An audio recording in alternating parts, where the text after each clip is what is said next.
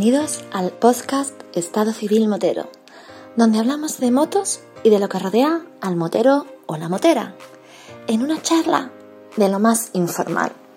Así que ponte cómodo o cómoda y disfruta de este episodio.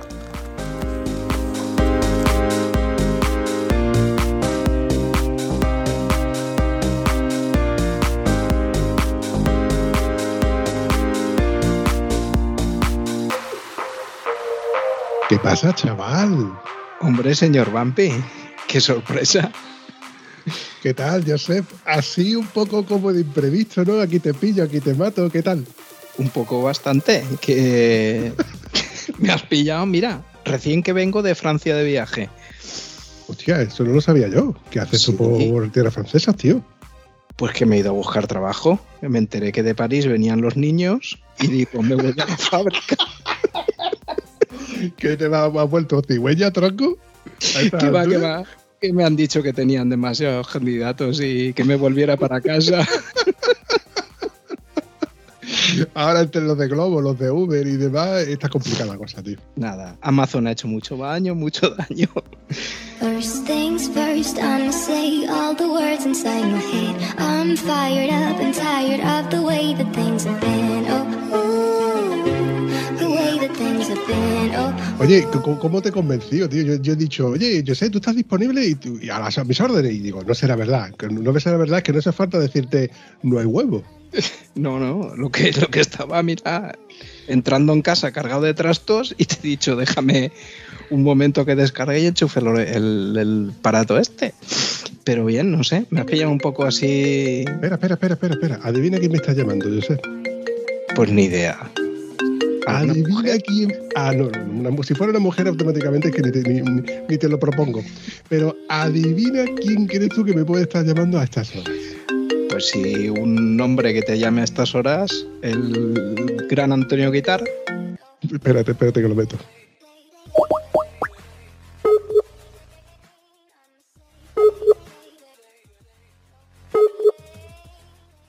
Y yo, ¿qué pasa, Vapi? ¿Dónde andas? ¿No hay quien te coja? Buenas tardes, don Antonio. Buenas tardes. Nada, que estaba aburrido. Digo, voy a llamar a Vampi a ver cómo anda el tío este. ¿Qué pasa, tío? A ver, no, no mientas porque las cosas no han sido así. Nosotros hace un rato nos hemos visto y te he dicho, oye Antonio, ¿qué tal si grabamos? Y a mí se me ha ocurrido la feliz idea de decir, "Uf, que yo con Antonio, cada vez que grabo, luego se queja de que además que grabo con tío feo, ¿a quién puedo buscar de la agenda que sea un tío feo? O sea, que, eres vengativo, eres cruel, eres malvado. eres muy malo. O sea, podía buscarme con una chavala guapa, barra interesante, y me has buscado uno de los tíos más feos de Europa. Manda huevo la cosa. Menos mal que tiene un corazón que no le cabe en el pecho el tío. Menos mal, porque con esa cara y mala leche había que matarlo a pellizco.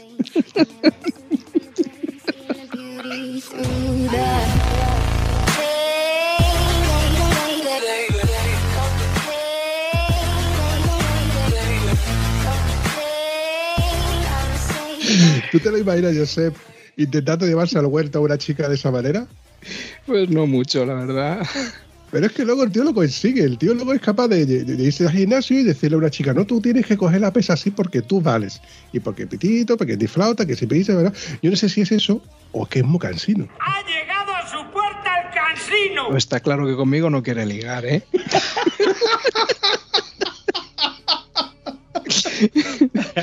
Además, como dice mi amigo el Piti, tú, ya en tono ofensivo, tu moto una porquería. Ya, para que te duela, ¿eh? encima tu moto una porquería, ya no te puedo decir un insulto más, más duro. ¿eh? Bueno, hoy le he dicho yo a mi vampi un insulto que, que le ha llegado al alma. Estábamos viendo la moto de un pedazo de Aprilia Caponor con las ruedas pelonas y se ha visto cómo tumba el tío este. Este tumba más que yo, digo. Y la pata de cabra también tumba más que tú, hombre. se ha quedado con el dolor en la costilla dado diciendo que puñalaba. No le he partido la cara, de verdad, yo sé, no le he partido la cara porque había gente por delante y, y estaba feo de pegarle a una persona mayor. A un señor mayor, ojo, a un señor mayor. ¿Qué coño, qué coño un chaval? Un señor mayor. De aquí le mandamos un saludito a nuestro buen amigo Sebi, que, que cada vez que me acuerdo de él. Bromas aparte, hemos dejado de reírnos porque si no, no, no voy, a, seguir gastando clines como si no costara. Es que Josep no sabe exactamente la historia. La, historia ha sido que esta tarde lo hemos visto una casualidad en un, sitio donde yo he coincidido con un viajero que, bueno, yo he visto muchos viajeros, todo el mundo habremos visto en algún momento en alguna carretera una moto cargada de, equipaje. Y podemos ver que es un tipo Verlander o un viajero.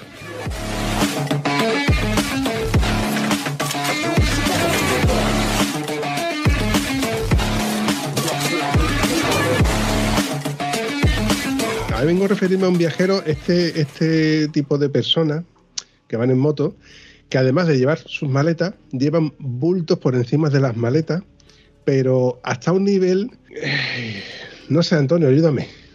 Bueno, es muy fácil. Tú llevas una maleta, o sea, dos maletas y un top case. Después delante, las defensas delante, pues le puedes poner un par de alforjas. Este chaval, en vez de tener unas alforjitas delante, tenía en las defensas dos cajitas de munición, muy apañadas, para cualquier cosita. Encima de las cajitas de munición tenía un rulo que podría llevar una silla plegable o no sé qué cosa llevaría. Y de- justo encima del depósito tenía unas verdaderas alforjas hechas a medida para llevar botes de agua, documentación, eh, libros de ruta, lo que quiera llevar. Y ahora en la parte de atrás, encima de las maletas, bueno, pues llevaba toda clase de, de bultos, bolsas que yo no sé cómo las llevaría atadas porque en el momento que estábamos viendo la moto no había sitio para sentarte en ella. O sea que la bolsa de el rulo gordo, la bolsa grande la llevaba puesta en el asiento donde él se supone que se iba a sentar. Pero bueno, eh, cargar y descargar esa moto debe tener un poquito de tarea. ¿Me quieres decir que has encontrado a uno que aún llevaba más trastos que tú ¡Zas en toda la boca! en tu moto? Bueno, infinitamente más trastos que yo, porque este tío eh, yo creo que vive en la moto. ¿Vale? Es un siniguan, pero sin, sin pasta. El siniguan se queda aquí, se queda allí, se queda donde sea, hace su. Como dice. Y yo, yo te voy a publicitar tu sitio y tú me vas a dejar dormir esta noche aquí, ¿eh? Pues vale, pues perfecto, trato hecho. Este hombre está buscando la vida bien. ¿Es cierto, Vampi? Sí, Antonio, tienes razón. Y sí, Josep, tienes razón. Muchos más cacharros de los que llevaría Antonio en, ninguna de sus tristes vidas. Estamos hablando de una moto que tú de lejos no puedes saber qué moto es. No puedes adivinar qué moto es, ni por de frente ni, ni de espaldas. Perdón, perdón. Eso tú que eres un ignorante, perdón, perdón, no he querido decir ignorante. Amor. Inapetente cultural, ¿vale? Yo he llegado allí, he ido a aparcar la moto, digo, una Aprilia Caponor ahí aparcada, cargada hasta las trancas. Y yo, la viga barra chasis barra aluminio preciosidad que tiene la Aprilia Caponor, ese chasis te delata. Y a mí me delató el, el- Vamos, lo primero que pensé fue una Caponor. Después lo que pensé, va un poquito cargada, ¿eh? Yo lo primero que vi, o lo primero que me llamó un poco la atención para decir qué moto es, fue el tubo de escape que me recordó a las Aprilias Pegaso primeras que salieron. Que el escape, el escape es el mismo, solo que lleva dos, que fue lo que me descontroló. Me dijo, hostia, no puede ser que lleve dos, dos escapes ya. Hola, ¿qué tal? Pues resulta que editando este episodio he recordado de que las Aprilia Pegaso tenían dos tubos de escape. Entonces digo, bueno, ahora que tengo internet por aquí delante voy a echarle un vistazo y resulta que he encontrado un artículo que precisamente lo he encontrado de Moto Spiritus Racer, donde precisamente he encontrado lo que yo estaba buscando. Esta Aprilia Pegaso, de la cual yo me refería, es eh, la del año 97. De hecho, fue su segunda versión, donde mm, sale ese tubo de escape que es visualmente igual o idéntico que el de la Caponor. Pero claro, te pones a leer la, historia de, la Aprilia Pegaso y bueno, pues estoy rememorando los tiempos aquellos en, en- en que recuerdo haber visto a un conocido que tenía esa moto, que era preciosa, la miraras por donde la miraras, es una moto exclusiva. También tenía dos tubos de escape, era la, la Aprilia 650 del año 93. Era, la- seguramente la recordaréis porque tenía un faro así como, como rectangular, muy bonita, y yo creo que incluso estaba adelantada a su tiempo. Y lo que seguramente recordaréis es que compartía muchísimas cosas con la primera edición de la BMW F650 GS. Esa que solamente tenía un tubo de escape por el lateral y el carenado era un, un carenado integral mm, parecido a la Aprilia. Resulta que las dos compartían el mismo motor. De hecho, el motor de la BMW, según estoy leyendo, estaba hecho en Italia. El mismo motor Rotax, solo que en el caso de la BMW era de cuatro válvulas y el de la Aprilia cinco. No lo entiendo. No entiendo por qué en una hacen una cosa y en otra hacen otra cuando podían compartir las dos cosas. Eh, de esas cosas que me gustaría que alguien me explicara por qué había eh, colaboraciones entre Aprilia y BMW y luego se, se divorcian, ¿no? Como quien dice. Estas cosas molan. Cuando uno se entera de que pues, en la época eh, esta fábrica hizo cosas con otra fábrica y salieron cosas tan chulas como por ejemplo en esta Aprilia. En fin, eh, deciros que como, como buen amante de las motos, mmm, siempre me han gustado las líneas de Aprilia. Las motos italianas evidentemente son muy bonitas. Me decanto, se me ve el plumero. Y creo que no han pasado de moda. Incluso, eh, aunque hayan envejecido un poco en la estética, pero creo que, que, no desentonan mucho de, de, de, de las motos actuales. Y creo que en aquel entonces estaban adelantadas a su tiempo. Bueno, que empiezo a desvariar y al final voy alargando esto más de la cuenta. Continuamos.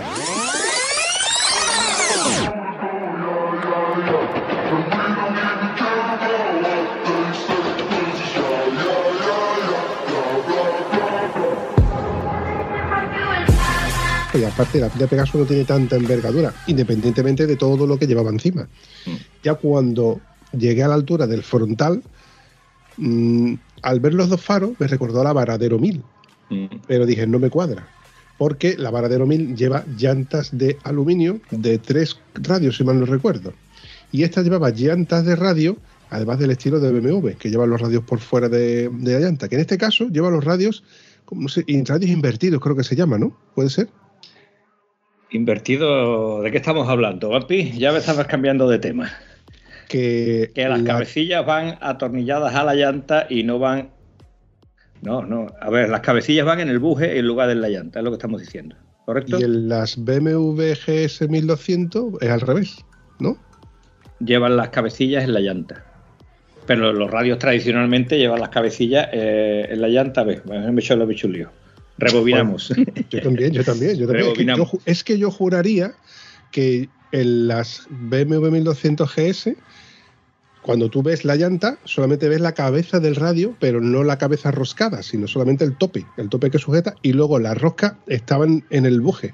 Correcto. Así es como van tradicionalmente las BMW, porque eh, no le van a poner la cabecilla en el borde de la llanta cuando la llanta tendría que ser tremendamente ancha.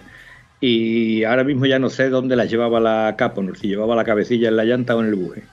Pues te confirmo de que la Caponor lo llevaba en la llanta. Claro, por eso llevaba esa llanta tan tremendamente ancha, correcto.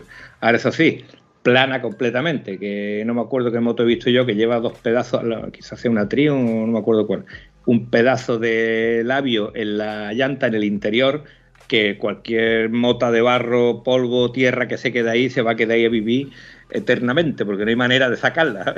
Esta rueda era, o sea, el perfil de la llanta el interior era completamente plano, lo cual quiere decir que va a evacuar cualquier porquería con cierta facilidad.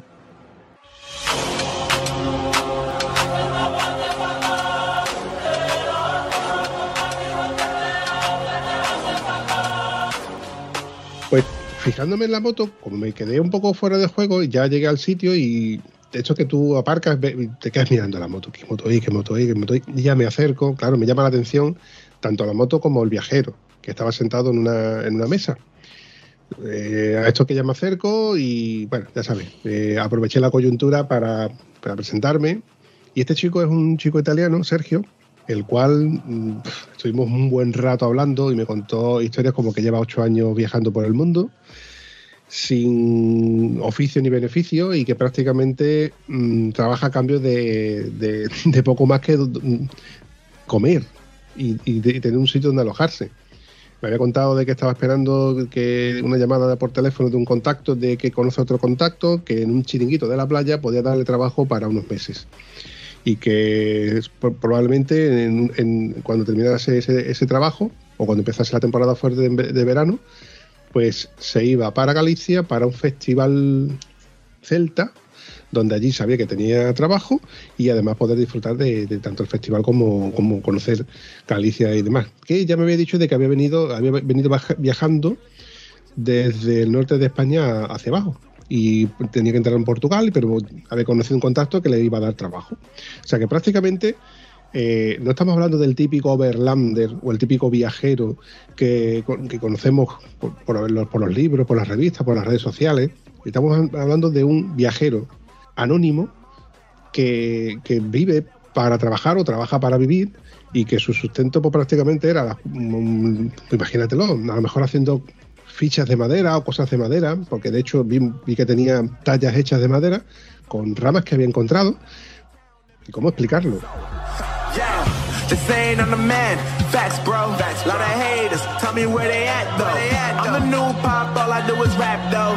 Want me on your song, throw a couple stacks, yo. Es que me, me chocó tanto eh, lo que me estaba contando este chico, pero todo esto que me estoy, que os estoy con- contando con una sonrisa de oreja a oreja, con una simpatía y contándome un mogollón de problemas que había tenido eh, durante estos ocho años con su Aprilia que se le fue el, rotor, perdón, que se le fue el estator, como, le, pasó por ejemplo a la mía, que es un fallo endémico de cualquier moto, que las bobinas de encendido, que tenía cuatro, que le había fallado. Digo, pero espera, tu moto no es bicilíndrica. Me dice, no, dice, sí, sí, es que mi moto lleva dos bujías por cilindro. Digo, es verdad, tu moto es- lleva el doble encendido, con lo cual llevaba cuatro cables y uno de los cables le daba problemas. Entonces estaba esperando para encontrarla a través de eBay o a través de Amazon o a través de la cetarrería. Todo esto, te estoy hablando de un, tío que no es que esté viajando y se queda parado por una avería, sino que está parado porque no tiene dinero para seguir más adelante y aprovecha para intentar arreglar su moto. Y él me hablaba de que él hacía sus mantenimientos, ¿no? Lo que era pastilla de freno. Total, que después de un rato no me quedó más remedio que ofrecerle. A ver, mm, sin que él me la pidiera, yo le di una pegatina del podcast de Estado Civil Motero y le di mi número de teléfono, mi correo electrónico y le dije que, en un futuro, si él está dispuesto y me gustaría que él contara su historia, en el podcast, evidentemente. Yo, como siempre, yo sé, tirando la caña, tú sabes, a mí eso lo llevo en vena. tú imagínate la situación en la que yo le digo a este chico, "Mm, tengo un podcast, me dice, ah, vale, como diciendo, "Ti- tienes un, tengo un chiringuito, no, tengo un bar, ah, vale. Digo, oye, ¿tienes Spotify? Me dice, no, no tengo datos, no tengo internet, porque es que además me estaba diciendo que él tenía un iPhone que se le había estropeado. Entonces, él necesitaba para reactivar ese de su teléfono otro dispositivo de Apple donde poder re- recibir un código de seguridad para poder restablecer el teléfono, cosa que él no tenía. Estaba usando un antiguo Android, un Samsung muy pequeñito, bueno, pequeñito vengo a referir porque ya no estamos acostumbrados a ese tipo de Samsung, que es el que usaba como GPS en su, en, en su moto. Y eh, de ahí es donde estaba esperando esa, esa llamada telefónica. Tenía internet, pero de aquella manera, para que nos hagamos una idea. Entonces no conocía eh, lo que es Spotify, Google Podcast, Apple Podcast, o sea, las plataformas de podcasting no las conocía. Entonces yo le invité a que echara un vistazo, que, que con tiempo, que lo mirara y que, bueno, si necesitaba algún tipo de ayuda que estuviera en mi mano, pues contara conmigo. Te lo puedes imaginar, yo no, Josep. Sí, sí, no, ya veo que bastante interesante el esto, lo que comentabas, una persona que trabaja para vivir, no vive para el trabajo, sino se ve que va buscándose la vida para poder ir subsistiendo y si se para, se para y si sigue, sigue. Sí, sí, además ya te digo, estábamos, estábamos en un sitio que no es, o sea, no es que estuviera escondido, pero me daba a mí la sensación de que había pasado la noche allí. De hecho, yo juraría que había pasado la noche allí. Estuvimos hablando de acampada, estuvimos hablando de bivac, porque no sé, en España no se puede hacer acampada legalmente, pero sí se puede hacer bivac. O sea, tú puedes dormir con una colchoneta y puedes dormir en el suelo con un saco de dormir o en, una hamaca. Y él no me lo dijo que sí, pero me dio a entender que era lo que hacía, vivac. Entonces yo, eh, yo, yo interpreté que la moto, en la posición en la que estaba, la situación en la que estaba y tal y como estaba estacionada, y todos los burtos que tenía puestos precisamente donde él se hubiera sentado, donde yo me hubiera sentado para dejar la moto y luego más tarde arrancarla, irme al sitio donde fuese a acampar, me daba la sensación de que ese era donde, donde él vivía. A, la espera de que él se le solucionara la papeleta suya de encontrar trabajo o no, o solucionar su problema con su moto sí o no, yo creo que esa era la coyuntura de- de su estado.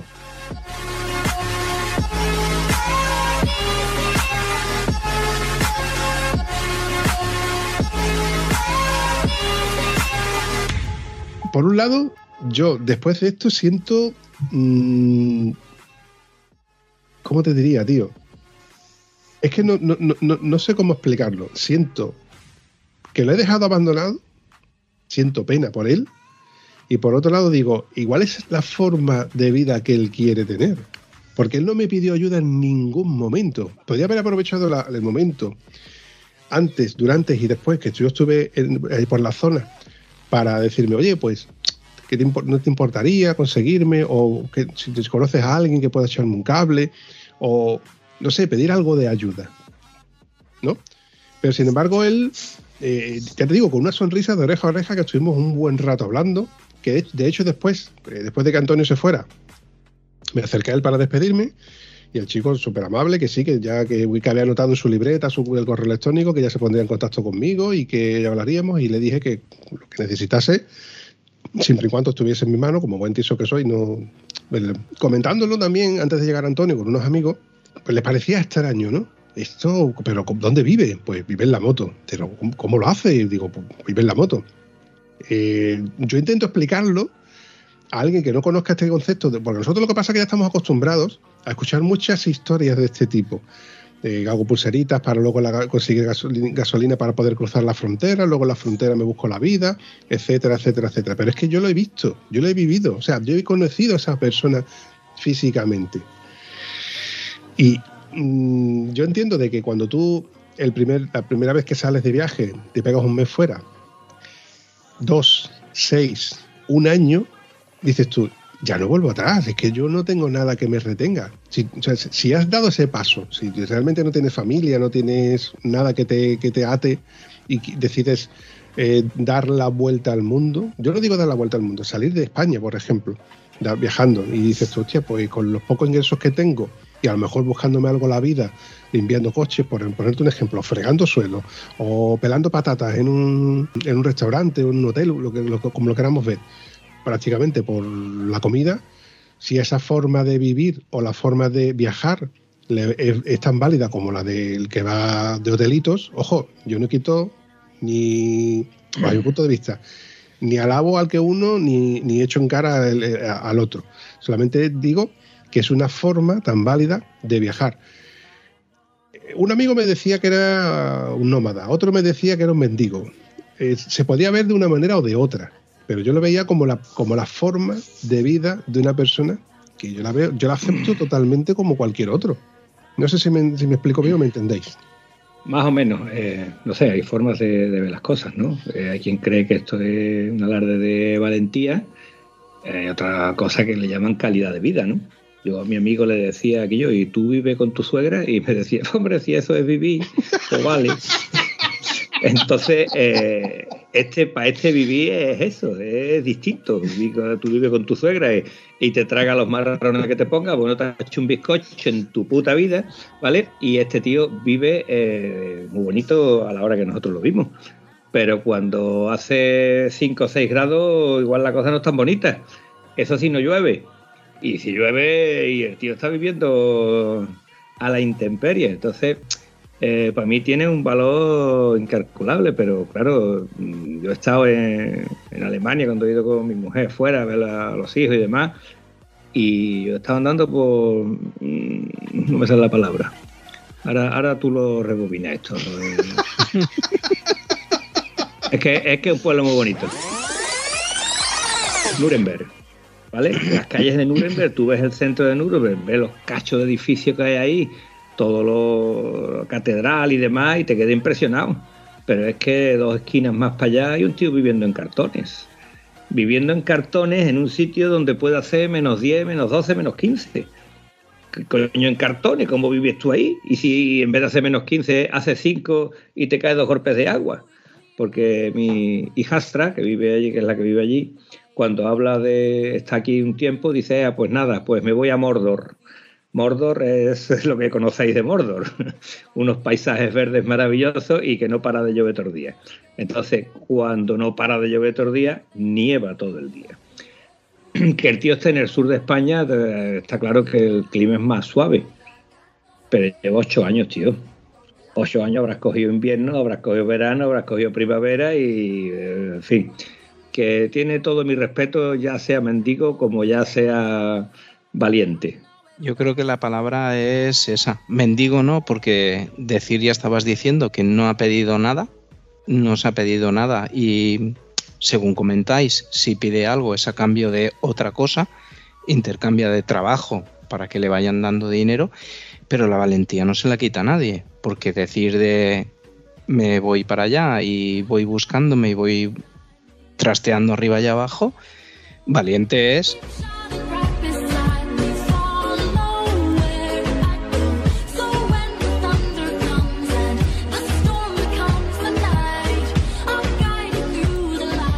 Llámalo valiente, llámalo inconsciente, llámalo, no sé, es que se podría catalogar de muchas, muchas fórmulas.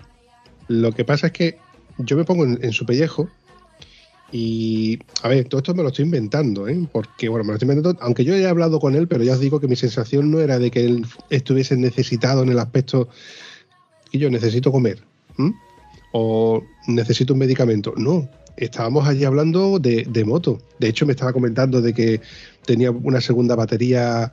Que, Antonio, ¿dónde tenía la segunda batería? Pues yo hubo un momento que me quedé mirando, digo, hostia, qué puntazo, fíjate lo que lleva ahí. Yo creí que era un botiquín lo que llevaba metido detrás de la matrícula de la moto. Detrás de la, o sea, en la, la placa porta matrícula tenía un cajetín y ahí llevaba una, ese cajetín de- forrado en algo naranja que yo me pensé que era un botiquín y dice, no, esa es la batería que lleva una segunda batería ahí. Pues vale, ole tu huevo ahí, a ver para lo que te sirve esa segunda batería.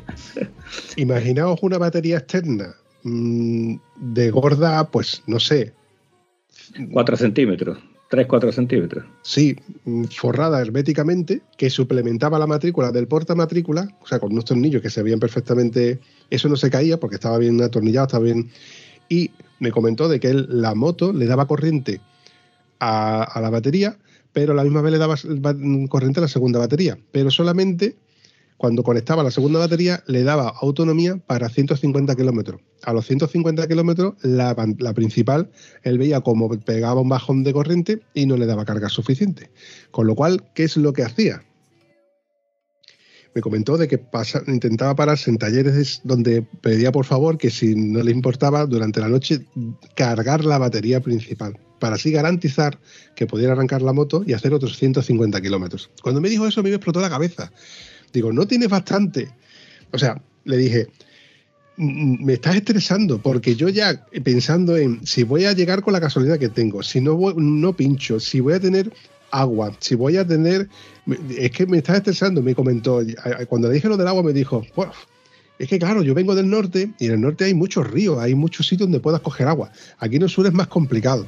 Y entonces fue cuando le dije, digo, cuando necesites agua, puedes conseguir en las gasolineras, en los cementerios, y él no sabía lo de los cementerios. Digo, los cementerios siempre suelen tener un grifo donde la gente llena su cubito de agua, limpia las lápidas, etcétera. A ver, suena un poco raro, ¿no? Lo de ir a un cementerio por agua, porque es un sitio sagrado, ¿no? Un- como el patio de los callados, ¿no? El, ¿Cómo le dicen también al cementerio? No lo sé, yo me acuerdo de una amiga mía que se fue de marcha, llegó a las tantas y por lo visto se había parado el coche, había meado en la tapia del cementerio y se había traído una banda que decía tus amigos del cole no te olvidan. Y la banda traía la banda puesta y claro, ahí había un poquito de confusión, nadie sabía de dónde venía, pero bueno. Pues me había comentado que precisamente cerca había una ermita y ahí había, conseguido el agua allí. Y de hecho, eh, el agua que llevaba encima no te creas tú que era una garrafa de 5 litros, tenía una botella de 2 litros para beber. ¿Entiendes lo que os quiero decir? Que llevaba prácticamente lo imprescindiblemente necesario para no el día a día, pero se casó para un día y medio o dos días.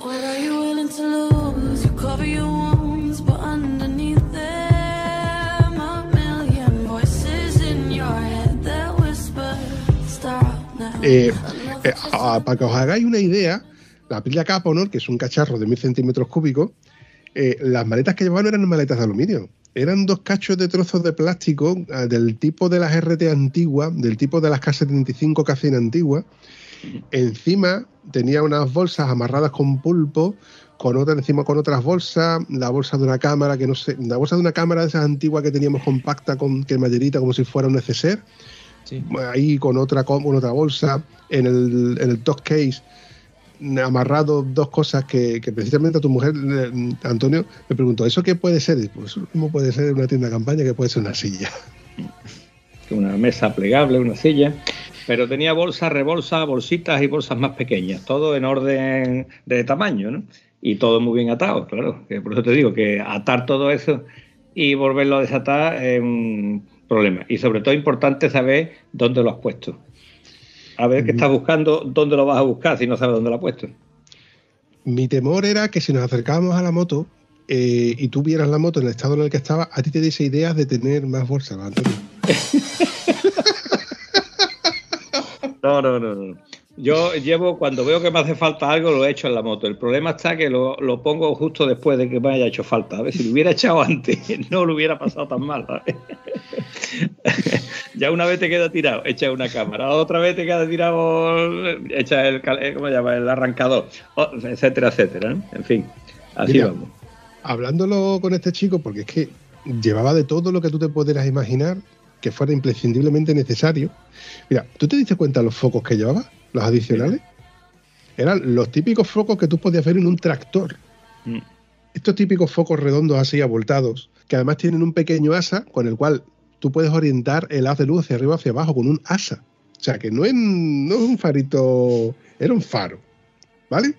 Pero es que luego las defensas tenían el típico faro LED pequeñito que tú tienes en la bicicleta, yo sé, en el manillar, para que te vean. O sea, perdón, para que te hagas ver, que no te ilumina, sino que te, te dice dónde estás. A eso súmale en los laterales unos catadióstricos y, y incluso en el propio pulpo tenía ahí un, un catadióstrico.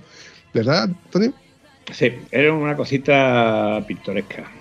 Es como, no sé, tú has visto muchas veces un chalet y les ves el chalet que tiene de todo. Pues esto es la chabola de al lado que tiene de todo. es una chabola, pero tiene todo lo que el tío necesita. Hostia, es que no necesito más. ¿Para qué que yo vivo una chabola? Sí, pero tengo todo lo que necesito. Eh, eh, lo que sí necesitaba eran cubiertas, ¿vale? De dibujo andaba un poquito escaso. Pero aún así, Antonio, y aun siendo el mostranco que llevaba con todo lo que llevaba encima, yo, como te dije, digo, tú fíjate la cubierta, la cubierta está bien gastada, ¿eh? O sea, Mm. tocado todo el flanco del dibujo. Y Mm. andar con un bicho de estos curveando no tiene que ser el tío muy manaza, ¿eh? La cubierta no tenía ningún tipo de plano, eso hay que decirlo.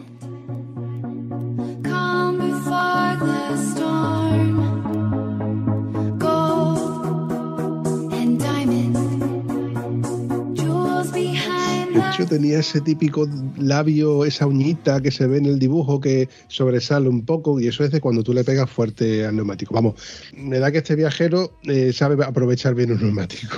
Mm, Dice que a la fuerza ahorca. Si tiene que pensar en guardar para comer, guardar para eso, guardar para lo otro, tiene que apurar gomas.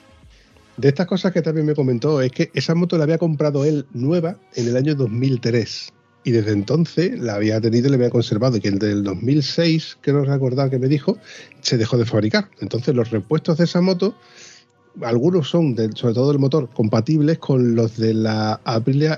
De hecho, el Stator, quiero recordar que me dijo que era el compatible de la RSV Mille. Te cuento una anécdota de la Caponor. Adelante. Pues esto me lo contó mi querido Piti. Un amigo de él se compró una Caponor, se fue a los Pirineos y volvió. Y volvió y se fue a la tienda donde se había comprado la Caponor y le dijo al dueño de la tienda, mira, te entrego la Caponor que tiene 4.000, no llegaba a los 4.000 kilómetros, tú me la valoras, me da lo que sea por ella y me voy a sacar una varadero. Y le dijo el dueño de la tienda, no, con el trabajito que me ha costado a mí, echar fuera la Caponor, te la va a recoger tu puta madre. Esto no entra aquí más, esta no viene más para acá. ¿Vale?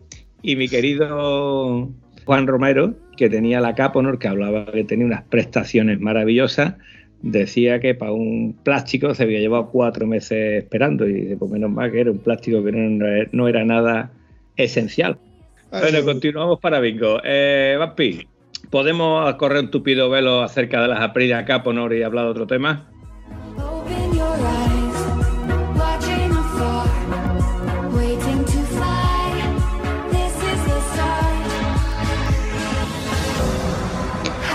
Como el que dentro de un par de semanas, bueno, no sé cuándo saldrá este episodio, cuando termine de editarlo, pero aproximadamente en un par de semanitas vamos a vernos el careto tú y yo en Linares. Bueno, tú y yo porque el señor Josep Linares dice que no puede venir. Bueno, todavía, todavía es pronto. Igual la cosa se alinean los astros y me lo mandan para abajo. Que se vaya este tío de aquí, hombre, que se vaya para allá abajo con sus amigos, que están deseando de verlo, a pesar de lo feo que estamos deseando de verlo y darle una chuchona.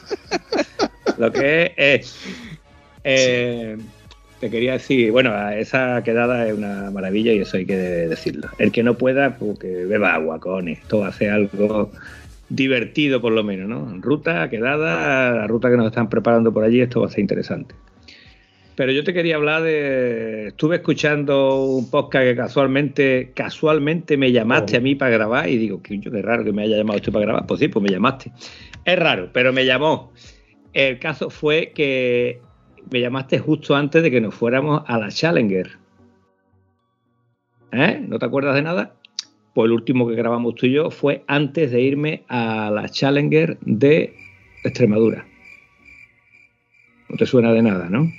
Eh, refrescame la memoria, Antonio. Es que, Vampi, tú eres, tú eres, ¿cómo te explicaría yo? Tú eres más de ordenador y de podcast, ¿vale? Yo soy de montarme en la moto y de salir con ella, para que veas la diferencia. Vale, pues, en fin, simplemente habíamos quedado, eh, salimos, habíamos quedado para salir a las 10 de la mañana, porque yo quería aprovechar un poquito la mañana, porque en casa siempre hay cosas que hacer. tenía que barrer. Así barrí, así, así, así barrí, así, así, así barrí. El viernes, ¿vale? Y cuando nos íbamos ahí el viernes, pasó que José Lu había tenido una semana complicada y dijo, bueno, pues yo me tengo que ir más tarde. Digo, mira, pues no pasa nada, yo te espero. Y como los otros iban a, iban a salir en pareja, eran tres parejas, y José Lu y yo que íbamos solos. Pues que ellos tiren para adelante y nosotros pegamos un arreón, cogemos carreteras más rápidas y nos cruzamos donde sea y ya está.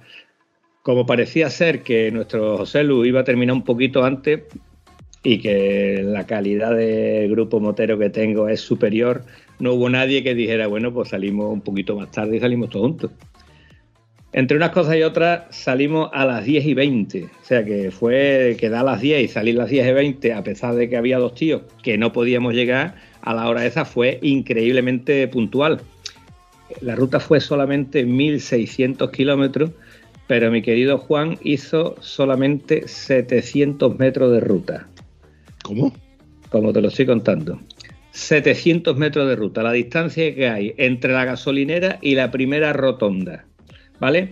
Quiero dar aquí un saludo afectuoso a la conversación de carretera que se tocan los huevos como nadie en el mundo. La conversación de carretera y los que mandan a la conversación de carretera.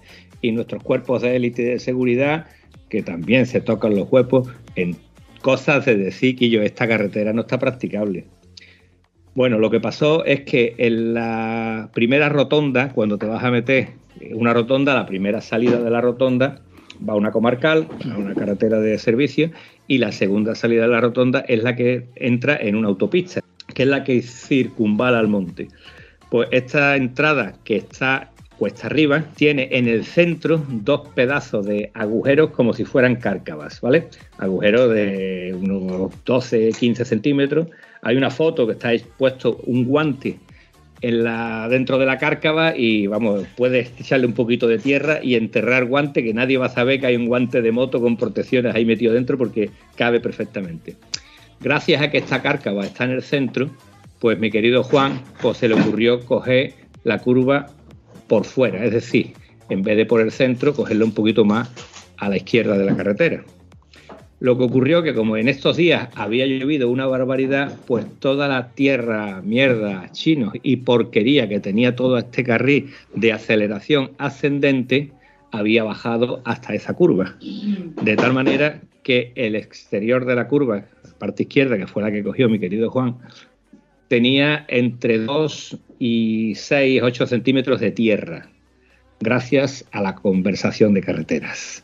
Cuando llega la... Bueno, Juan se cayó allí, eh, el pie se quedó mirando para atrás, Juan tuvo los huevos suficientes para ponerse el pie mirando para adelante, y bueno, allí se armó una pelotera gorda, llegó la policía, llegó esto, llegó lo otro, y la historia fue que me queda un poco perplejo que el parte de la Guardia Civil dice que la caída era por no haber adaptado la velocidad de la moto al estado de la carretera.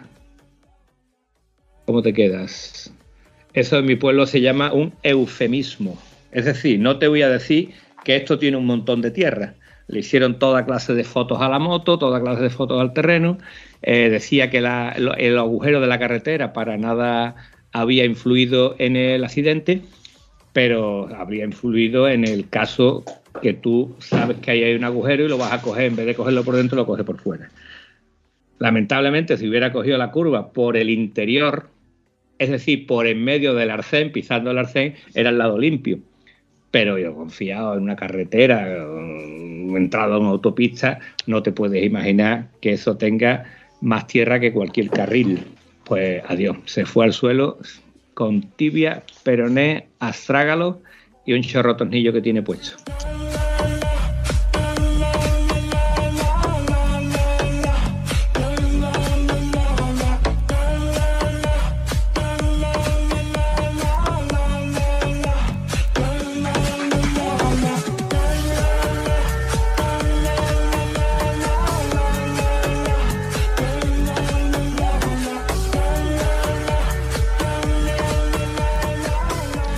A ver, que no supo adaptar la velocidad al estado de la vía, eso es la fórmula mágica, eso es la panacea para que no- ni- ningún accidente sea admitido como trámite.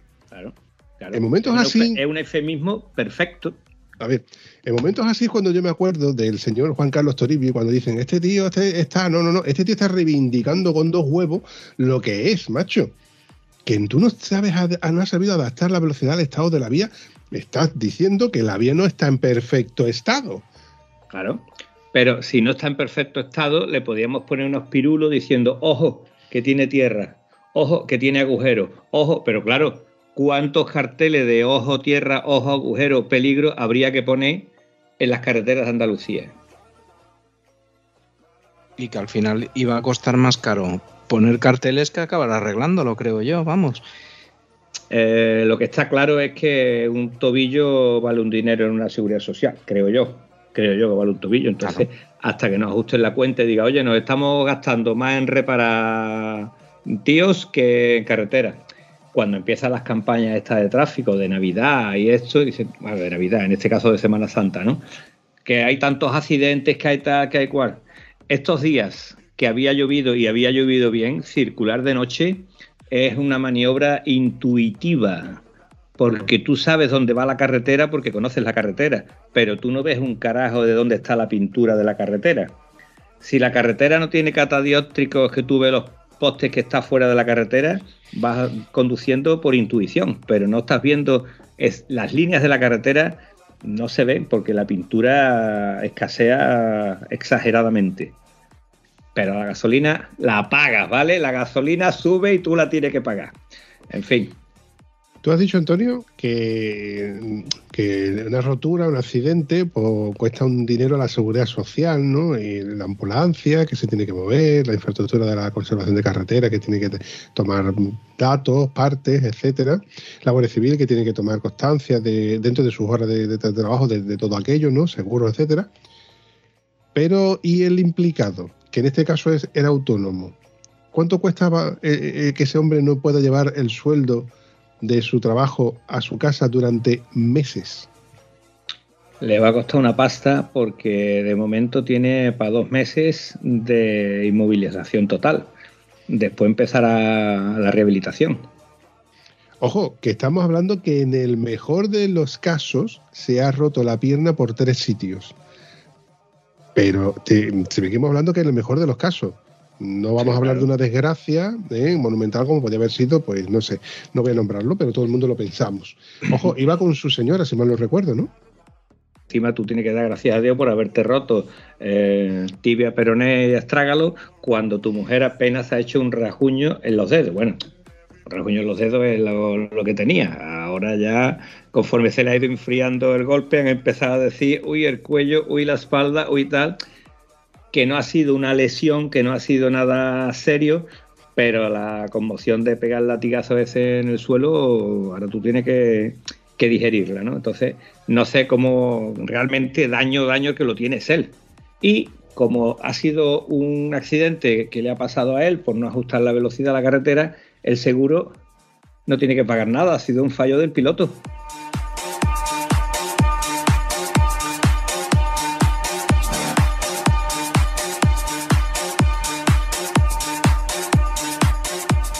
Comprende. Ahí tenéis, amigos míos, el tema de los seguros es que es que yo es que particularmente mm, estoy con, con los seguros que los seguros son de esas cosas que es como los condones, mejor tenerlos y no usarlos, ¿cómo era? Mejor, no- mejor tenerlos y no necesitarlos que necesitarlos y no tenerlos. Pero ante la duda, y yo, un seguro de 1.600 pavos, un, un to- un todo riesgo, que no, que no, que, que ningún seguro, que nadie te da duros a cambio de peseta, que somos... Perdón, perdón. El seguro este es a todo riesgo, ¿eh? El seguro que tiene Juan en la moto es a todo riesgo. ¿Y de qué ha servido? Pues de momento le ha servido para que las lesiones que tengan que dar para recuperar a la mujer se la están dando. Pero es que la mujer aparentemente, o sea, tú la ves y aparentemente no tiene nada. Como digo yo, la protección irá por dentro cuando se acuesta, cuando se quiere mover, que le duele aquí, que le duele allí. Pero lo gordo del otro, que tiene el pie como está y que está con dos muletas, ahí el seguro no ha dicho nada de nada. En fin, a ella no sé, me imagino que hablarán, buscarán un abogado y denunciarán a la carretera al Ministerio de Fomento por no hacer absolutamente nada, porque si no estaba eh, la Guardia Civil, como nota, se ve que la moto es una moto automática y que iba en segunda velocidad, es decir, que iba a más de 20 por hora, ¿vale? A 40 ya entra la tercera, o sea que iba a 20 por hora cogiendo una curva, pero claro, si la curva, la moto lleva ABS. El ABS hace que cuando tú aceleres, la moto no derrape, ¿cierto? El frena- ABS no actúa acelerando. Exactamente, cuando tú aceleras, como que no, eh, perdón, perdón, ABS no, control de tracción. Eso sí. La moto lleva ABS y lleva control de tracción, no lo que no he expresado bien. Entonces, el control de tracción, si la moto va traccionando y va escarbando en esa zona, corta, ¿vale? Eso está claro. Pero es que la moto no iba traccionando, la moto iba rodando. Lo que no tenía era adherencia. Cuando yo me pegué el leñazo, la moto se fue porque no tenía adherencia. Y Gonzalo también se pegó el culazo en el suelo por no tener adherencia. Lo mismo que el guardia que vino a hacer atestado también se cayó a la moto por no tener adherencia. Y seguramente no habrán hecho nada en aquel lado. Por cierto, en este sitio donde se ha caído Juan, los agujeros que había en la carretera, que eran agujeros de metros de largo, como de unos 20 centímetros de ancho, justo en el centro, los han asfaltado. La máquina barredora que tenía que haber barrido todo el arcén por un lado y por otro, aún no ha llegado. Están esperando que se caigan unos cuantos motoristas más a ver si ya lo barren. Pues mira por dónde eso me sorprende, Antonio. Porque te voy a recordar de que yo en su día, ya de esto hace ya muchos años, he trabajado en la conservación de carretera, como os recordaréis, y yo recuerdo que el jefe de equipo mm, mm, se hartaba ¿no? de decir de que el sistema operativo de la conservación de carretera garantizaba de que en 24 o 48 horas estaba subsanado cualquier desperfecto que hubiese en la carretera debido a un accidente.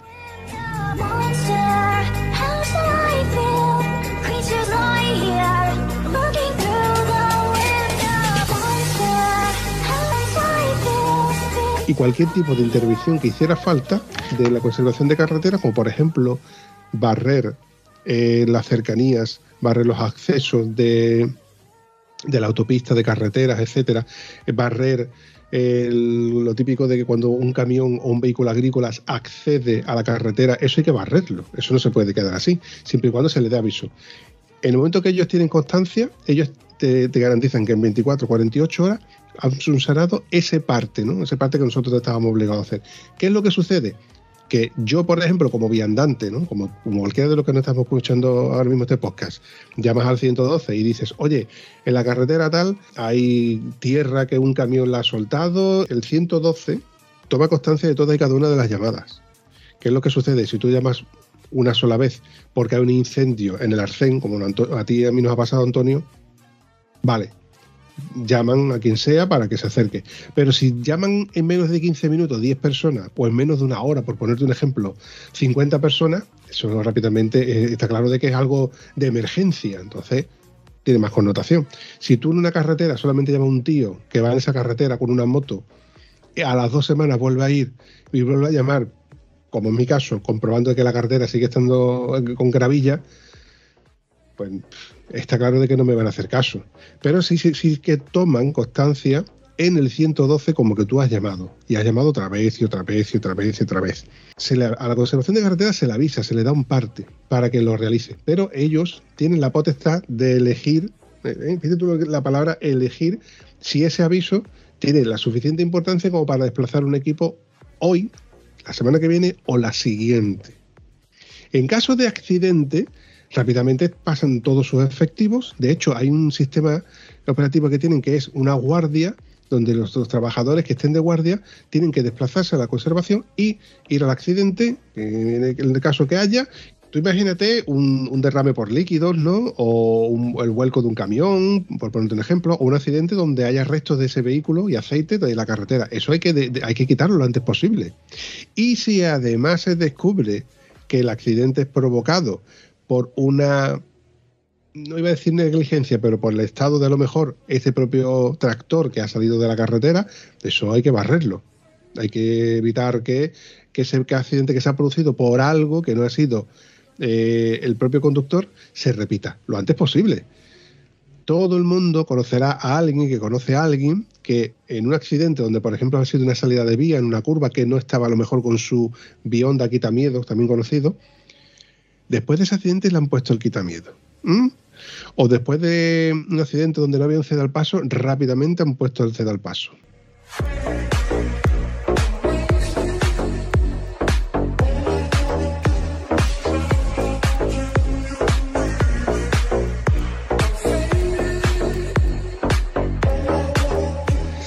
Mm, me he vuelto un poco Juan Carlos Toribio, pero es que hay veces en las que hay que decirlo, tío. Te tengo que pedir perdón, ¿vale? Porque eso que tú me estás diciendo eh, no suele pasar. ¿Cómo? La carretera, lo que tú me estás diciendo, que después de un accidente toman medidas a ver por qué ha pasado eso, eso no suele pasar. La carretera de Almonte Hinojos, yo no sé la cantidad de coches que se han salido en esa carretera. La carretera tiene unas curvas muy bonitas, muy suaves, para que te sirva de referencia. Exceptuando una curva, las demás las puedes coger de 140 para arriba sin problema. No se trata de que vaya a esa velocidad, pero se puede coger porque tiene un ancho tremendo. Solamente el arcén tiene más de 2 metros. Lo único que pasa es que si van ciclistas, los ciclistas no van por el arcén. Y lo que piensa cualquier conductor, coño, parece mentira que tienen dos metros ahí, ¿por qué no van por el arcén?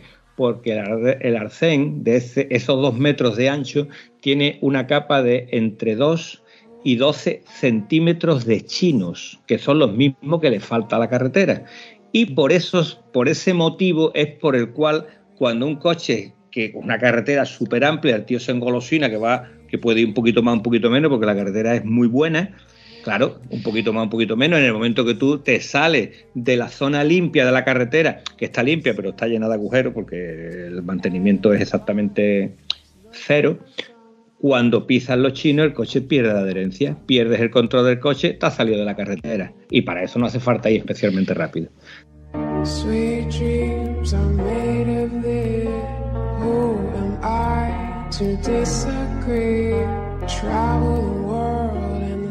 En esa carretera se han salido muchos coches que yo haya visto. Y esa carretera no la transito yo habitualmente, o sea que seguramente hay una historia de salidas de vía ahí importante. La carretera tiene los mismos chinos que tenía desde que se hizo hasta la fecha, más los que vayan saliendo, ¿vale? Ocasionalmente se le ha tapado algún agujerito o alguna zona que se había hundido le han arreglado unos metros, pero el resto de la carretera sigue igual. Es en ese aspecto. Y lo que es lamentable es que en Andalucía, comparando las carreteras de Andalucía con las carreteras conforme vamos subiendo, Extremadura, Ciudad Real, eh, vale, eh, las carreteras de Andalucía están un poquito peor, ¿vale? Pero que yo entramos en Huelva y de verdad que me da dolor de corazón decirlo, tío. Tenemos el peor estado de conservación de carreteras de, todas las provincias españolas, tío. Es, lamentable. Por Dios, coño, que, que alguien ponga un poquito de pie en pared. Si tú me estás diciendo que llamando al 112 se soluciona algo, pues vamos a empezar a pedir que nos barran los arcenes. Porque ahora empieza el verano y los ciclistas empiezan a salir con la bicicleta en grupos.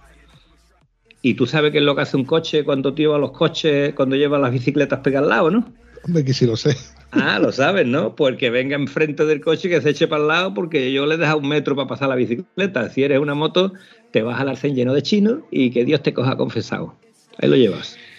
Mira, te voy a dar la razón y te la voy a quitar, Antonio. Yo sé, para que te hagas una idea, la carretera que dice Antonio eh, es una carretera que, que, a ver, con mucha visibilidad, una carretera bonita, una carretera chula, pero conducir en moto implica la sensación de que vas con las dos ruedas pinchadas.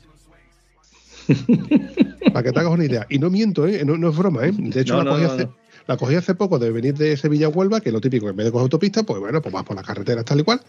Y en hecho de que tú vas ligerito, ¿eh? no voy a decir rápido, pero voy a decir ligerito, sin tráfico ni adelante, ni, te- ni, ni detrás, no, vas a tu ritmo, pero como la carretera está en tan mal estado, pues tú vas a la velocidad que puedes ir, a la velocidad que es segura. Pero la sensación tuya es de que vas con las ruedas pinchadas. Tú sabes que no estás con las ruedas pinchadas porque cada vez que coges un tramo un poco mejor con el asfalto, la moto va perfecta, y luego cuando llegas otra vez a esa zona con, donde, que no es lisa, pues va la moto haciendo un ruido de más brutal. Bueno, esa carretera está llena de señales de vaya usted a 60, vaya usted a 40, vaya usted a 50, luego vas a 80, luego vas otra vez a 60 y un mogollón de señales de cuidado linces, cuidado linces y animales sueltos, ¿verdad Antonio?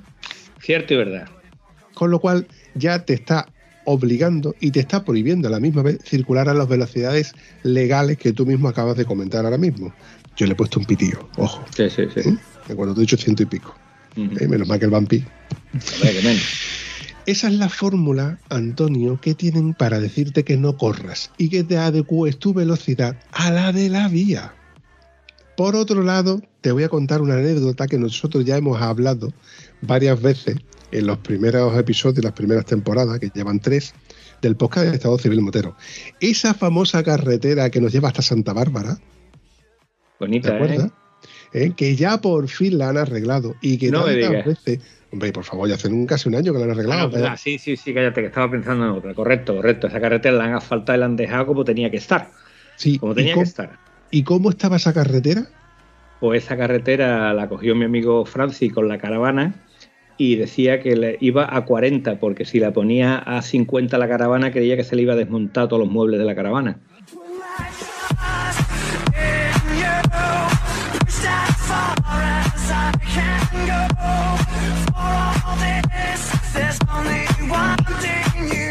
Te sirve de referencia una carretera nacional con un Eh. tráfico importante y encima para más Henry pegó un pelotazo de agua justo antes de que la arreglaran y había más de medio metro de agua en esa carretera, porque uno estaba esa carretera, con lo cual el tráfico pesado y medio metro de agua, pues la dejó de ropa pascua. Vamos, Esa un enduro no tiene peor asfalto. Esa carretera, para que nos, nos hagamos una idea, una típica carretera que vemos que tiene los surcos de la, de- del ancho de vías de los, de los neumáticos, del tren rodante, ¿no? De los coches, ¿no? Donde las motos van por el centro un poquito así liviano, pero todo lleno de parches, ¿vale? Donde es, donde es la típica carretera que tú vas con el coche por medio de la carretera para evitar precisamente esas líneas. Y sobre todo cuando está lloviendo, donde te crea un aquaplaning brutal. ¿Vale? No estamos hablando de una carretera de 20 ni de 40 kilómetros, estamos hablando de un mogollón de kilómetros, casi 100. Una carretera que ahora que está asfaltada, mola. Y que nosotros hemos hablado mucho, y bueno, mucho, hace mucho tiempo, de esta carretera. Donde yo casualmente te dije, Antonio, pues te voy a dar una noticia, Antonio. Tengo una noticia de un conocido que conoce a otro, que conoce a otro, que me ha dicho de que se está a punto de asfaltar. Pero no es porque esa carretera hayan oído en el podcast de Estado Civil Motero que, que- que está en mal estado, no, sino que la- el proyecto para reparar esa carretera ya estaba aprobado desde hace unos cuantos de años. Y el presupuesto, ojo que ya nos estamos metiendo en política, ¿eh? ya estaba mm, aprobado, ya estaba consensuado, la empresa estaba tal y cual, y se iba a proceder a la reparación. Esto es el, ti- el politiqueo, ¿eh? que vengo a referirme de que yo quiero que arreglar esto, tengo que buscar una empresa que lo haga, pero voy a buscar otra que sea más barato y si encima consigo otra que lo hace todavía más barato, aunque me tarde más tiempo en hacerlo y mientras pito, mientras flauta, pues pasa el tiempo que tenga que pasar. Eso es lo que está pasando con tu carretera, Antonio. Con tu carretera que va desde Hinojo hasta el monte. Igual, me lo estoy inventando, ¿eh? ojo. Hay un proyecto que ya está aprobado, pero mientras tanto, y mientras se le pueda dar la vuelta, y mientras cambiamos de gobierno, etcétera, etcétera, etcétera, no sale el plan. Está ahí, aplazado. ¿Puede ser? Puede ser, pero lo que está claro es que es vergonzoso ver el estado que tenemos las carreteras y todavía hay otra cosa más vergonzoso, que es que arreglen una carretera, que le pongan una capa de asfalto de 4 centímetros escasos, que la carretera se quede más rugosa que estaba antes y que la reparación de la carretera no dure ni un año siquiera. Al año ya tiene bache y agujero por todos lados. Y a los tres años ni te cuento. Entonces, yo te, te indigna, macho, te indigna. Como coño vamos aquí y ahora te pone un 90 y dos radares. Y pon radares, que para radares sí hay, para radares sí te llega, pero para arreglar los agujeros no te llega. No me lo invento, pero no sé cómo está actualmente eh, la ley o el sistema. Pero si mal no recuerdo, la empresa que asfalta no es la misma de la conservación de carretera. Pero la empresa que asfalta, que es la que luego le pasa a la conservación de carretera, el mantenimiento de los hitos eh, kilométricos, de la señalización, etcétera,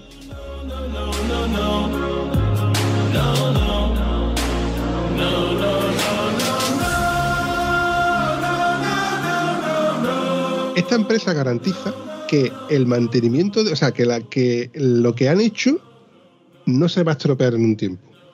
Que lo que pasa, si por resulta de que hay un parche o una ondulación, la empresa, en este caso es la conservación de carretera, le puede reclamar a la empresa que ha asfaltado y reasfaltado o montado esa carretera el arreglo y reparación. Siempre y cuando no sea peligroso, ¿cuánto tiempo crees tú que puede tardar en suceder eso?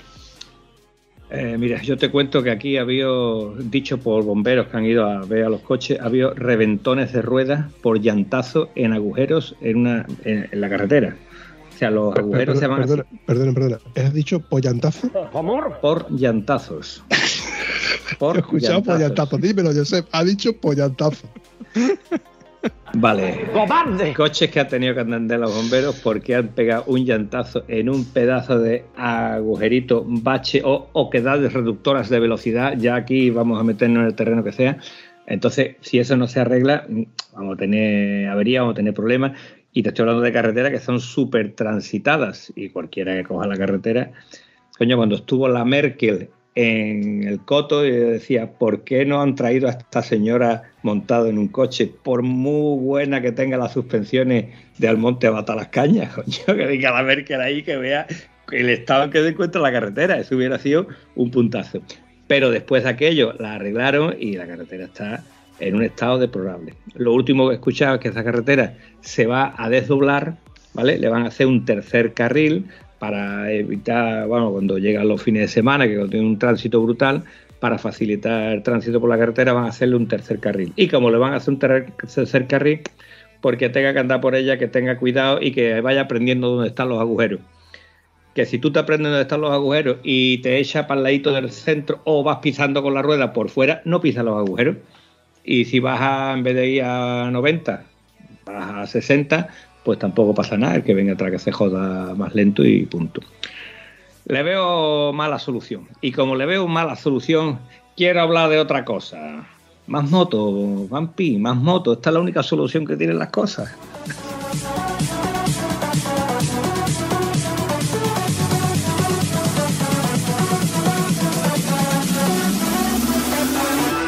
Hace poco que sabéis que estuve por ahí, por la zona, cogimos la carretera que va un poco más hacia adelante del Rocío, nos desviamos dirección Pilas, que era lo que estaba viendo, estaba viendo por había hecho. Y sí, la carretera que va hasta Villamanrique de la Condesa, muy bonito por donde va, por, porque vas por en medio del parque natural, que es una preciosidad, pero la carretera, lo que decías tú, carretera, porque había un cartel que ponía que era una carretera, porque ni podías seguir más o menos ni una trazada ni una línea recta en una carretera recta, porque tenías que ir esquivando todo lo que tenía, que me imagino una carretera que igual asfaltarían o harían, hará, pues no sé, cuántos años, 40, 50 o 60, y con aquel asfalto se quedó.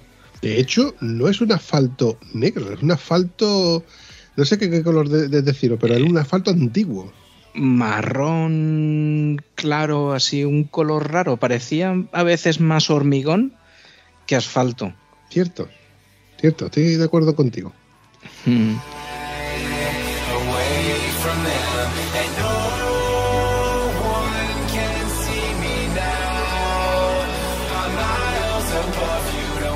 Bueno, chavales, yo creo que nos hemos desquitado, nos hemos desahogado con la conservación hoy un poquito.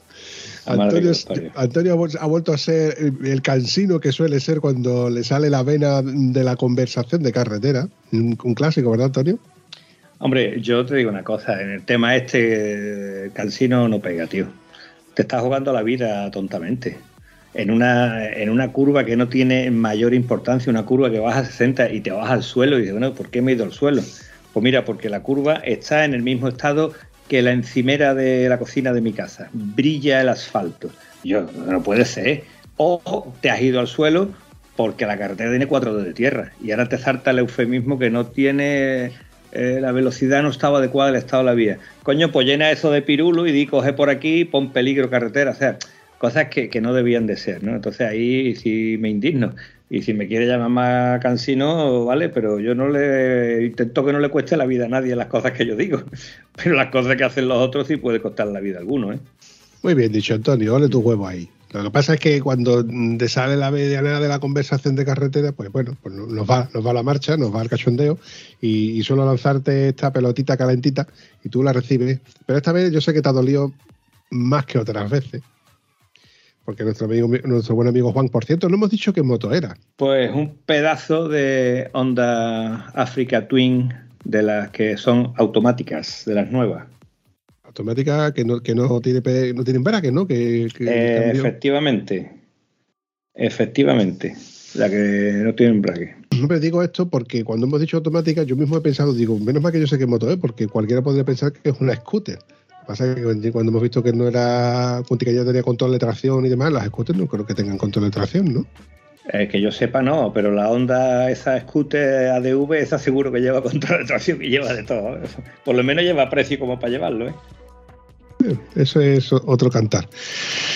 En fin, chavales, yo voy recordando este episodio que, si mal no me equivoco, además de que es el último episodio que voy a grabar con vosotros, casi, casi con seguro. Bueno, igual con Josep no, porque tengo algo pendiente con él. Y no con Antonio, porque, como siempre dice, que además que grabo con Feo y no voy a grabar con un Feo más. O sea, que Antonio, ya te despido. Te voy a despedir durante. No me despida, hombre, que te quiero contar lo que tengo por fin de que viene, hombre. No seas así, quejicoso, que un quejicoso. No, vengo a referirte que puede que sea el último episodio que grabemos antes de la famosa quedada, la primera Ah, bueno, quedada bien, del podcast de bien, Estado Civil bien. Motero en Linares. Por cierto, ya se habla de la segunda. ¿Qué dice usted? Bueno, vamos a salir de la primera, ¿vale? No vaya a ser que. ¿eh? ¿vale? Que todavía, que todavía hay muchos peluzos que se pueden echar para atrás, ¿vale? De hecho, estuvimos hablando para que un peluzo se echara para adelante y todavía no va a contestar, eh, lo va a dejar para más para adelante. Cuando no haya sitio donde quedarse, entonces dirá, eh, bueno, pues yo iba ahí, pero ya no tengo sitio. No, por eso no desvelemos todavía si sí, si no, porque hasta el último momento pues puedes pasar de todo. Y tú puedes pasar hasta que yo se aparezca por allí. Eso sería un puntazo. Muy difícil. No es imposible. coño. No digas No que sea es imposible. impos- Imposible no es, imposible no es, pero muy difícil. Aún no te has ido y ya te echo de menos. Cuento las horas para vernos de nuevo. Guardo tu aroma para Ya, tú ya sabes que ya te voy a echar de menos. Aún no te has Aún no te has ido y ya te echo de Yo de menos. ya sabes por qué no va a salir, ¿no? Porque la dote musical del vampiro. Vamos, eh, Luego lo él, tiene. él, eh, cantando está entre el Plácido Domingo y el Jodío Lunes. Más cerca del Jodío Lunes que del Plácido Domingo. Yo tengo un contrato hecho con las gasolineras para cuando quieran que lavemos los coches en la gasolinera, yo nada más que tengo que cantar. Pues igual, igual deberías de estar ganando una pasta. Escucha, lo de la calima también fue cosa tuya, cabrón. Lo de, lo de la calima fue un no el huevo. Pues, pues mira, ¿sabes de dónde vengo yo ahora? De lavar la moto de la calima de hace un mes y el coche.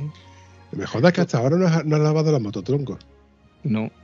Hay que ¿Por ser marrano. Yo no he lavado el coche todavía, pero la moto la he lavado varias veces. Es que Pampi siempre dice que hay que escuchar su podcast para lavar Lavando la la moto. moto. Pero como ya los he grabado con él y ya los había escuchado, digo, no puedo lavar la moto. Eh, eh, Antonio, nota mental para que te hagas una idea, ¿eh? Vampi, que ya estoy aquí. Vale, bajo. Bajo y me veo llegar a Josep y. ¿Cómo se llama el otro, tío? Roberto, ¿te Roberto, acuerdas? coño, no me acordaba, tío. El chico que, me, que vimos ahí en Valencia, ¿no? Sí, Sí, colega. en Morella. Una pedazo de F800 GS. Bueno, algo guay. Buena moto esa. A ver, imagínatelo. Vampi, que estoy, que ya he llegado. Venga, bajo. Y cuando bajo, me veo a Josep y a Roberto, los dos con sus respectivas motos, con sus respectivos trajes, llenos de mierda de arriba abajo, tío. Barro. Claro, porque habían llegado con la calima y venían salpicados que los trajes parecían que venían. Yo, el puto Charlie sin igual no tiene un traje igual que ese. Me hago Esta gente, si, esta gente si vienen de, hacer- de- de hacer aventuras, hacer, son putos lo- esta gente se meten en la boca del Charlie sin igual de Silvestre, Miquel Silvestre. Esos son unos mindunguis, coño. Pero es que lo mejor es que cuando, oye, va, pues, vuelve otra vez para Valencia, los llamo, oye, que ya habéis llegado, venga, a ¿y qué tal? Uf, los últimos 150 kilómetros de lluvia. Digo, bueno, pues lo bueno es que ya la moto por lo menos se les ha quitado la mierda de la calima. No, Tampoco. pillo más. Te digo que yo fui a Sevilla a ver a mi hija, que llevaba ya tiempo sin verla, y fui, llegué a verla y con la misma estuve allí me- media hora con ella, charlando para acá para allá, y me vine para acá. Y llovió cuatro gotas cuando iba y cuatro gotas cuando me venía. Y al día siguiente, cuando yo vi la moto, yo llegué de noche, cuando yo vi la moto, digo, ¿pero yo por dónde he ido? Yo no sabía si había cogido la moto por pistas, por carriles enfangados o, o por, por la carretera, vamos, por la carretera, he ido por la carretera, pero la mierda que tenía la moto, la suciedad, y además, si la has dado ahora a la calima, ya te habrás dado cuenta que no sale toda, sale parte, pero se queda, ¿eh? Sí, sí. Y le tienes que dar y se seca y dices, pero si se Esto nota por dónde he pasado la valleta. No, No, no, y vuelve a pasar.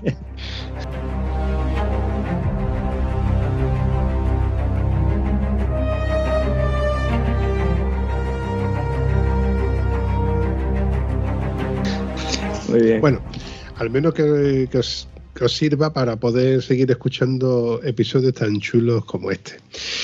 Pues nada, chicos, De nada, chico, nada, que yo, ¿dónde va con la prisa, cojones? ¿Por qué corres tanto? ¿Qué vas a hacer el domingo que viene, Vampi? Perdón, el sábado que viene, ¿qué vas a hacer?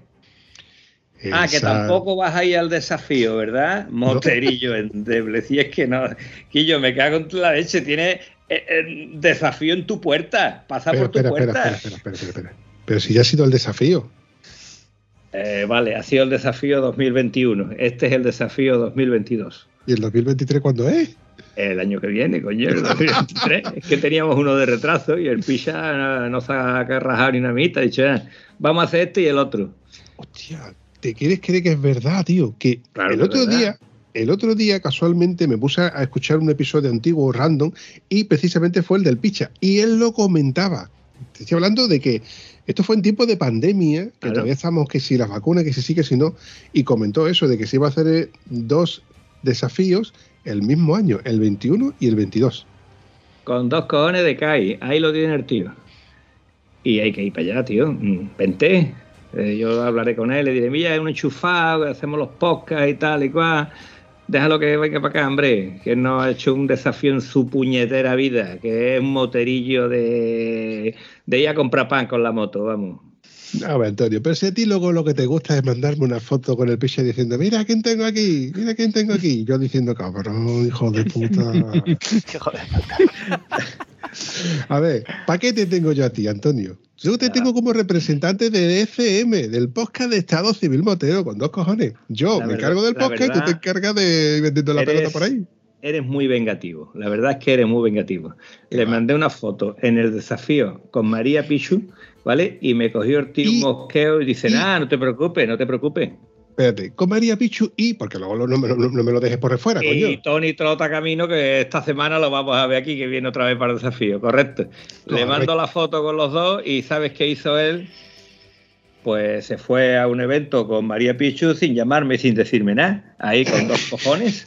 Ahí lo tienes, puñalada en la espalda que me da el tío que me- voy a tener con la chaqueta. Voy a tener que poner que una chaqueta de chapa para ir con mi querido Obama. Cansino y así todo el día hasta que amanezca. Señora, ha llegado el cansino. Y me pega cada puñalada que me deja doblado. Fíjate, cabrón. Ahora bailo casca. Bueno, chavalotes, eh, os voy a ir despidiendo porque creo que este episodio se me ha ido de manos. Me- no sé por qué, pero me suele pasar esto con Antonio. ¿Te das cuenta, José? A que tú Sí. no lo echabas de menos. Como que no, yo sí que lo echo de menos. Tú no, pero yo sí. Me dio mucha rabia cuando vino Josep que me dice, el sábado estoy allí y digo, ¡ay, yo en Badalona, me cachis en la mar! Sí, a mí también me hubiera gustado verte. El fin de que él bajó a Huelva, yo estaba en Badalona. Trinca. Claro, y- pero además como la- me pegaste otra puñalada en la espalda, pues no me dijiste que había grabado con Isabel que la podía haber yo conocido en Badalona. Pero claro, como tú eres tan eh, traidor, pues esto es lo que pasa.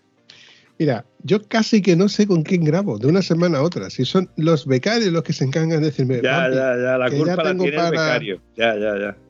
Pues para eso le pago, ¿no? Es bueno que haya niños chicos en casa, ¿vale? Es bueno que haya niños chicos en casa. ¿Quién ha roto el jarrón? El niño. Eso así, cabeza. Bueno, a pesar de todo, te tengo que decir una cosa. Qué bien mal ha pasado, tío. Yo también tengo que decirte lo mismo, Antonio. Qué bien me lo ha pasado. Creo que los tres. Los tres no lo hemos pasado muy bien. En fin, chavales, lo dicho, me alegro mucho de veros la- el careto ese tan feo que tenéis, que seguís teniendo. Me alegro mucho de escucharos y me alegrará mucho editar este episodio, que probablemente será el último antes de la quedada o el después, no lo sé, ya veré. Y, y lo bueno, el primer episodio, que Antonio no ha dicho los kilómetros de su moto, ¿eh? ya puedes cortar. ¡Corta ya! ¡La ya! No, no, no. Tampoco, escúchame, que ya no lo han dicho ya en el grupo de Telegram. No ha dicho eso ni en el anterior ni en este. Ha dicho lo del 10%. Pues 10% ya lo da por perdido. Hombre, es que, a ver, no me atrevería a decir nada de 10% porque es que resulta ser que estoy con Joseph y Joseph está esperando para cobrar. Entonces, si yo cobro, lo poquito que cobre se lo va a llevar él. Entonces, mejor callado, ¿vale? Y ya está. Ya cuando yo coja el vampi que no haya nadie por delante. Por lo menos que sea el 10% limpio, no que del 10% tenga que repartir entre los becarios. Lo dicho, chavales. Un abrazo. Hasta Muy la bien. próxima. Venga. Adiós. Chao. Si te ha gustado este episodio, puedes comentarlo en cualquiera de nuestras redes sociales. Es gratis y nos ayudas a seguir creando contenido. Y si además nos ayudas a compartirlo, nos haría mucha ilusión. Bueno, a la Vampi sobre todo, que es quien se le ocurra. Espero que os haya gustado tanto como nosotros. Hasta el próximo episodio.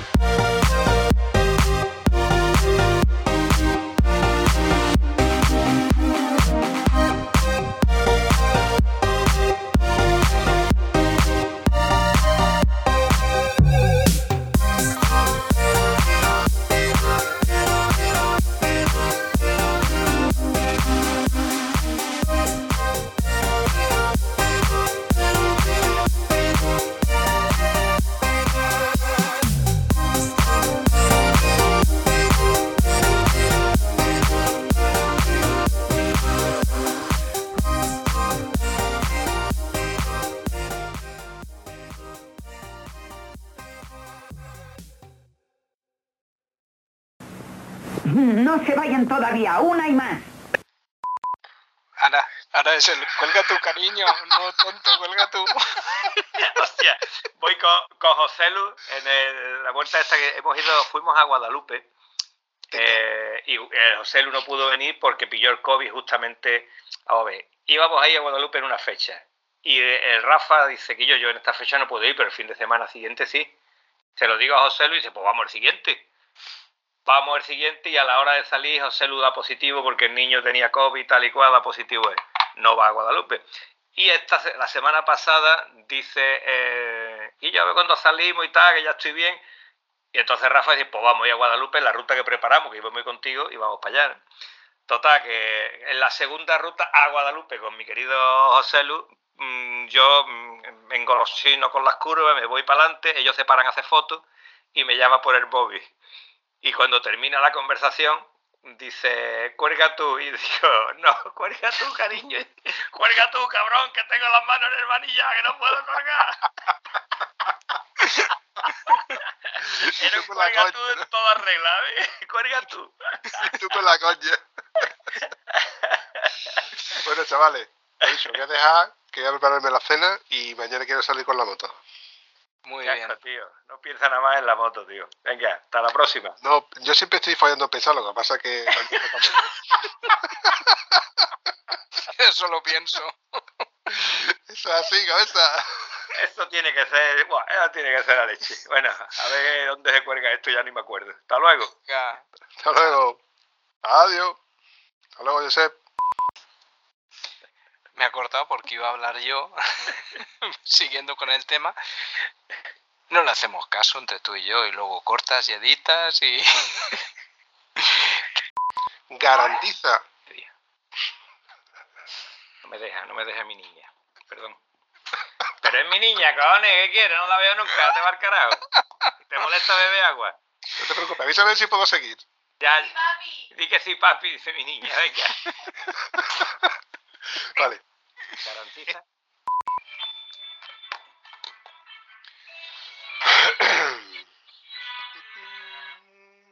Llegamos a la hora casi. ¿no? Esto es un clásico de Antonio, menos mal que luego me toca editar. Si este estuviera en directo, Josep, si este estuviera en directo, yo ya lo hubiera despedido.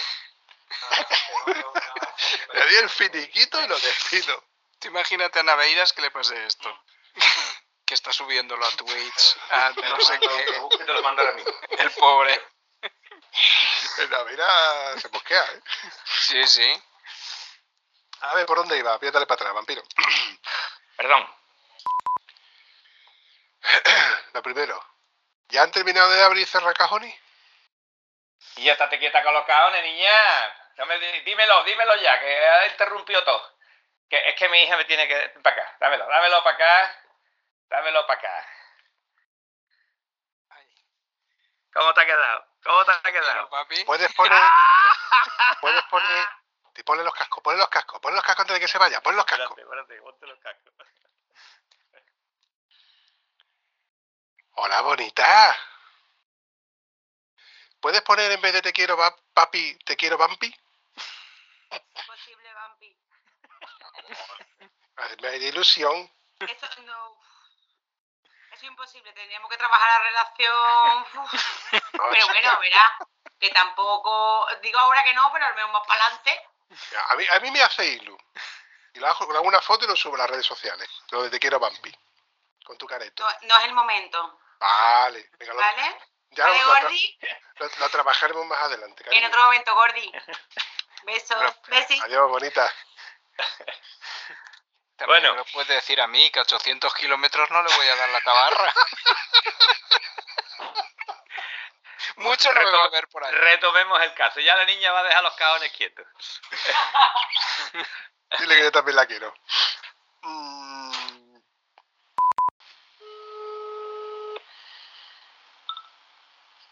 Irro, ¿Dónde andas? en mi casa esperándote. ¿Cómo que mi Joder, a ver, pilla, ¿a qué hora quedo yo con el vampi? Nueve y media, vampi. Has quedado conmigo a las nueve y media. ¿Ahora qué me quieres decir? No, nada más que preguntarte dónde andas. La madre que te parió. vale, si quieres empezar, no hay problema. ¿Lo tienes todo listo? Sí, claro, eh, por los, por los chismes. No, yo era porque como ya estoy delante del ordenador, digo, si está disponible, pues eso que me llevo. Pues venga, al lío. Mira, a tu casa, Jopo. Venga, hasta ahora. soy mujer de casa, para que está tranquilo. Hasta luego, Lucar. Hasta luego. Él no sabe que voy a grabar contigo. O sea, que ¿Y vamos a eso? grabar los dos. No le he dicho nada. Y a mí tampoco.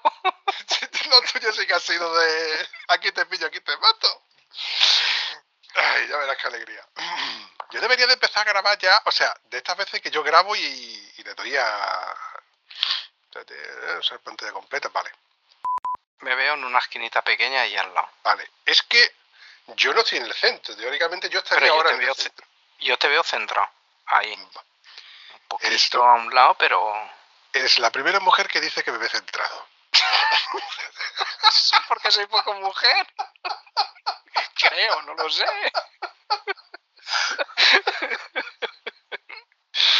Ay, Dios mío. A estas alturas ya no lo sé. La noche promete. Personaje. Personajes, ¿vale? Cabrón. Un montón. Ahora te mentiré que tú no me conozcas. Yo he visto un mensaje y digo, seguro que es capaz de preguntarme, ¿mañana con quién grabamos? Que habíamos quedado con alguien. No andas mal encaminado, ¿eh? Si no fuera porque con Jared ya lo hemos intentado tres o cuatro veces por lo menos, macho. Esa otra, ¿eh? Esperemos que esté vestido. Sí, porque la acabo de ver hace un rato. Y además está, ele- está elegante. tío. ¿Esto qué es aquí? ¿Qué pasa? Cago, tío, esta es la chavala que tú decías que me proponía. Voy a tener un homenaje a otro aquí con una chavala impresionante. Vaya mierda gusto que tiene el vampi. Me cago en todo. Un trío en condiciones, Antonio. Sí, un tío, será un tío. Es que te ha faltado una R. Un tío en condición. No es lo que habíamos hablado. A ver, Antonio, la condición de grabar con Antonio Guitar no es grabar con tío feo. Pues ya tienes al Vamos a cambiar de tema, que ella me ha puesto de mal humor. Cagan todo lo que se menea. Oye, de que se... con el vampi, cariño, no, no me lo tenga en cuenta. Ah, me está diciendo mi mujer que tengo otra luz aquí. A ver, yo creo que ya va de luz, ¿no?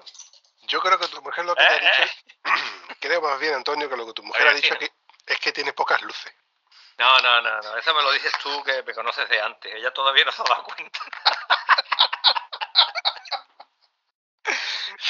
Yo creo que ya el criterio lo perdió del todo cuando- el Que día no que te tiene conoció. criterio, Guillo. Cuando tú enamoras, pierde todos los papeles. Ha perdido todo. Eso es, to- eso es todo, amigos.